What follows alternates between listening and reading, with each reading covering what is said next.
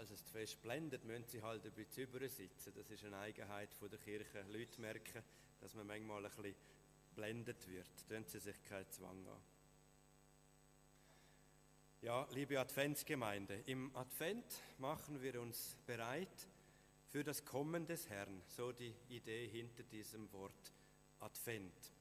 Wir glauben, der Herr kommt und wir wollen nicht diejenigen sein, die dies verpassen. Letzten Sonntag habe ich beim Krippenspiel Gottesdienst darauf hingewiesen, dass wir uns nicht wie der König Herodes verhalten sollten, der zu den Weisen aus dem Morgenland gesagt hat, geht ihr schon mal vor und berichtet mir dann, wenn ihr den neugeborenen König gefunden habt. Wer sich nicht selbst auf die Socken macht, den Herrn zu empfangen, den Herrn zu finden, der wird ihn verpassen. Als Adventsgemeinde wollen wir ihn aber nicht verpassen. Wir wollen bereit sein und nicht dumm. Herodes war dumm in diesem Moment. Er hat nicht reagiert, als er den entscheidenden Hinweis bekam darauf, wo Erlösung zu finden gewesen wäre. Herodes hätte diese Erlösung so dringend bedurft. Er war ein Gefangener in seiner Welt von Macht und Gewalt.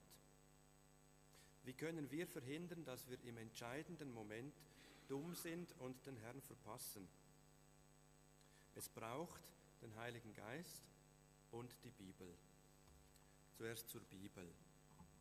Wir haben das Benediktus gemeinsam gelesen, diesen Lobgesang des Zacharias, den dieser gesungen und gebetet hat, als Johannes zur Welt kam, der spätere Täufer Johannes.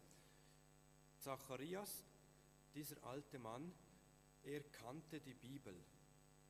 Er wusste, dass dem Volk Israel ein Retter und Erlöser angekündigt und versprochen war.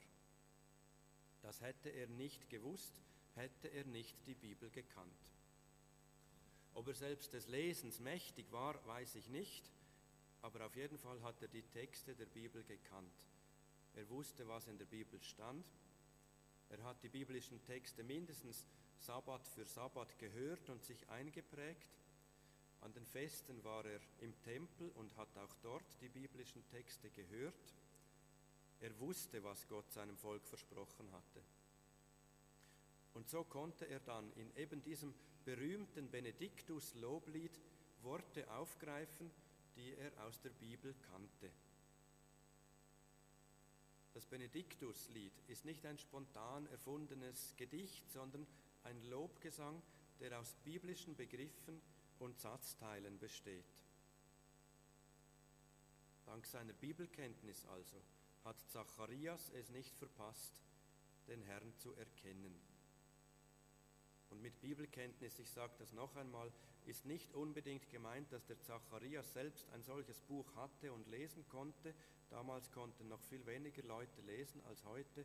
Damals hat das Buch auch nicht so ausgesehen, sondern es war gerollt, das waren Schriftrollen. Es gab vielleicht eine oder zwei davon im ganzen Land oder je nach Synagoge hat man sich vielleicht einen Teil der Bibel leisten können als Schriftrolle. Auch heute, es kommt nicht unbedingt darauf an, ob man diese Bibel in dieser Form genau hat oder ob man vielleicht die Variante auf YouTube schaut oder auf DVD sich diese, diese Geschichten kauft. Natürlich, man verpasst immer ein bisschen etwas, wenn man es in einer Übersetzung, in einer Übertragung liest.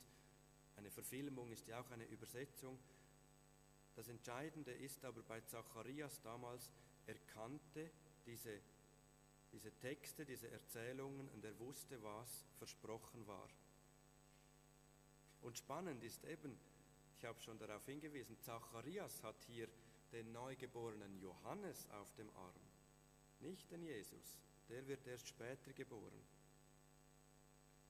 Darum kommen wir automatisch zur zweiten Bedingung, die erfüllt sein muss, damit wir den Herrn erkennen, wenn er kommt. Es braucht nicht nur die Bibel, sondern auch den Heiligen Geist. Im Heiligen Geist erkannte damals Zacharias dieses Baby auf meinem Arm, mein Kindlein Johannes.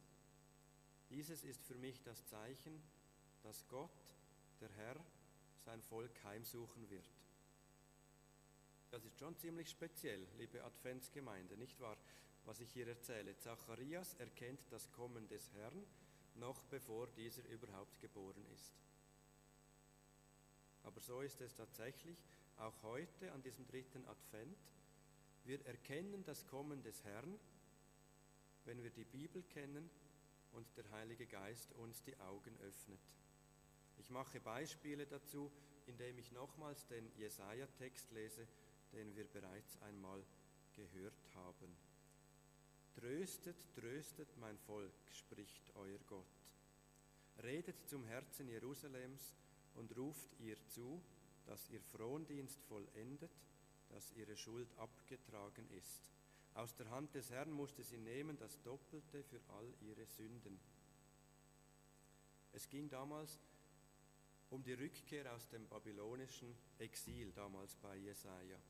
Doch lassen wir das damals mal beiseite. Heute kann es sein, dass sich mein Leben anfühlt wie Frondienst. Es kann sein, dass ich mich fühle, als ob ich bereits das Doppelte für meine Sünden bekommen habe. Nicht nur gestraft bin ich, sondern doppelt.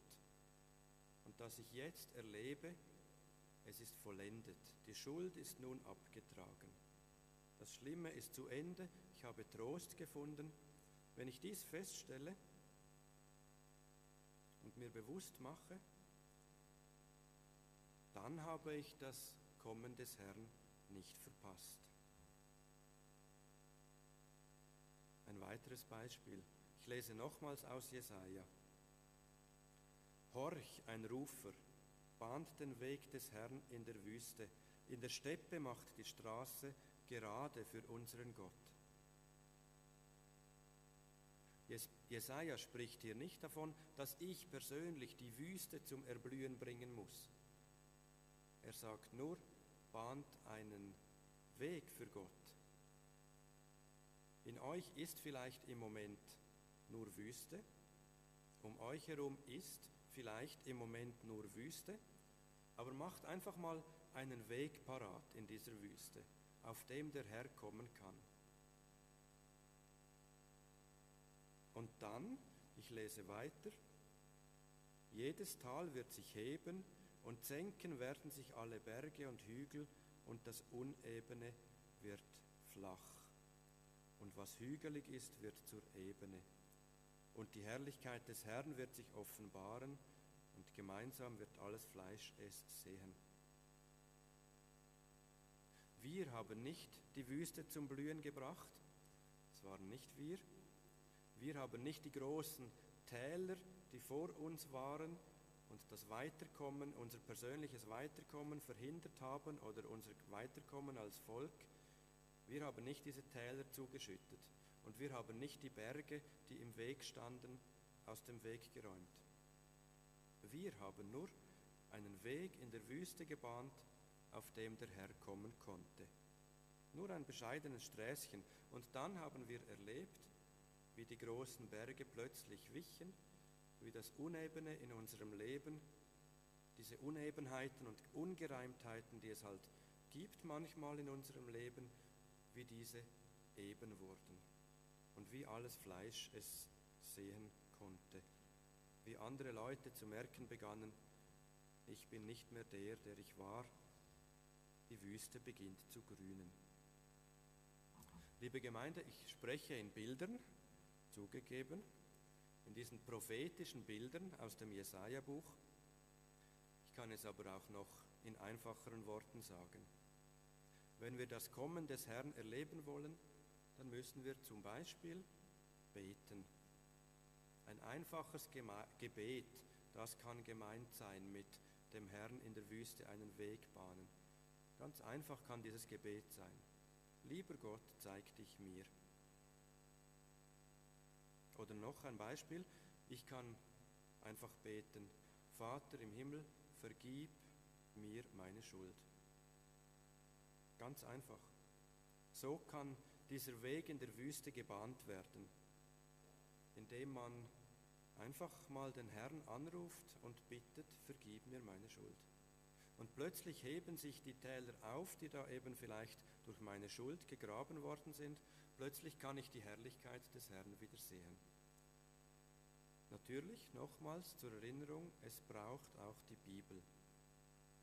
In der Bibel steht nicht nur der Halbsatz, vergib uns unsere Schulden, sondern es steht auch der zweite Halbsatz, wie auch wir unseren Schuldigern vergeben haben.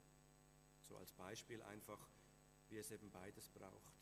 Den Heiligen Geist, durch den ich zum Vater beten kann, der in mir den Mut und die Ruhe wirkt, die ich zum Beten brauche, und die Bibel, die mich daran erinnert, was Gott seinem lieben Volk mitgeteilt hat. Mit dem Wissen darum, was in der Bibel berichtet wird, und dem Heiligen Geist, der uns aufmerksam macht nach außen wie nach innen, werden wir das Kommen des Herrn nicht verpassen.